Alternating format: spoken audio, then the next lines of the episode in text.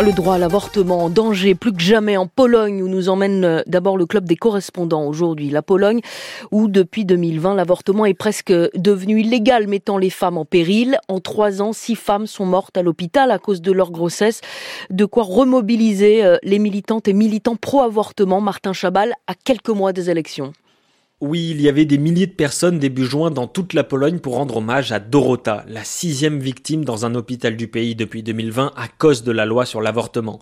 Elle en était à son cinquième mois de grossesse, mais elle a perdu les os et s'est directement rendue à l'hôpital. C'est là que son calvaire a commencé parce que les équipes médicales n'ont pris aucun risque avec le fœtus. Elles l'ont allongé avec les jambes en l'air et lui ont assuré que les os pourraient revenir dans cette position. Elle a attendu trois jours comme ça et a rapidement senti de la fièvre. Elle se sentait de plus en plus faible.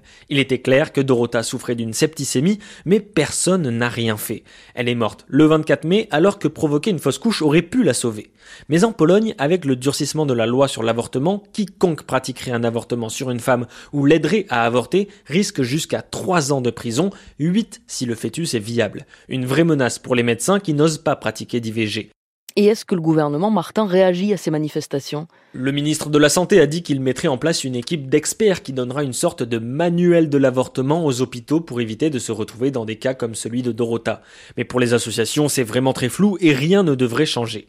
Autrement, le parti droit et justice au pouvoir, le PiS en polonais, reste muet sur la question. Et ça s'est vu clairement à l'Assemblée. Le silence qu'on entend, ce sont les députés du PIS qui ont refusé de se lever après qu'une députée de l'opposition demande de rendre hommage à Dorota. Alors qu'est-ce qu'il reste euh, aux femmes polonaises pour avoir accès à un avortement légal? Malheureusement, elles ont très peu de solutions, notamment parce que les militantes sont traquées. On pense forcément à Justina Widrinska qui a été jugée coupable pour avoir envoyé une pilule abortive à une femme enceinte en détresse, une première en Europe. Certaines font le choix de se rendre dans des cliniques européennes pour avoir le droit à une IVG sûre et légale, notamment aux Pays-Bas. J'ai discuté à distance avec Marina de l'association Abortion Network Amsterdam qui aide les femmes à avoir accès à un avortement dans son pays, mais là aussi, la situation se complique. Avant, on s'occupait de deux ou trois personnes par mois. Aujourd'hui, on dépasse les 100. Quand vous entrez dans la salle d'attente d'une des deux cliniques qui intervient pour des avortements jusqu'à 22 semaines de grossesse, vous avez aussi beaucoup de Belges, de Françaises et d'Allemandes. La liste d'attente s'allonge et il est de plus en plus difficile pour les Polonaises de se rendre aux Pays-Bas dans de courts délais, surtout quand une grossesse se passe mal et que le voyage peut être risqué. Et nous quittons euh, la Pologne. Merci Martin Chabal pour la Corée du Sud. Là, l'avortement se retrouve dans une zone grise, un vide juridique. La pratique de l'IVG n'est plus criminalisée depuis 2021, mais rien ne garantit non plus le droit à l'avortement. Nicolas Roca, vous êtes à Séoul. Comment est-ce que l'IVG euh, peut être à la fois légal et illégal en Corée du Sud?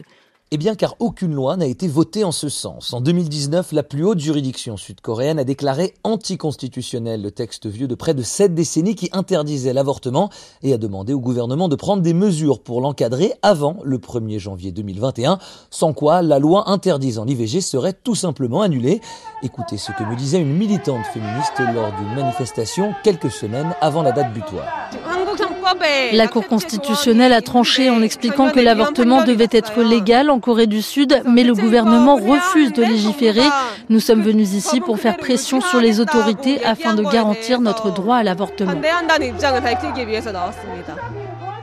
Et depuis, la situation n'a pas évolué. Échaudée par la peur de perdre soit l'électorat religieux ultra-conservateur, soit l'électorat féministe, ni la droite ni les démocrates n'ont cherché à faire bouger les choses. La loi a donc été annulée, ce qui laisse les médecins comme les femmes sud-coréennes dans un total flou juridique. Et concrètement, euh, est-ce qu'une femme alors peut avorter en Corée du Sud?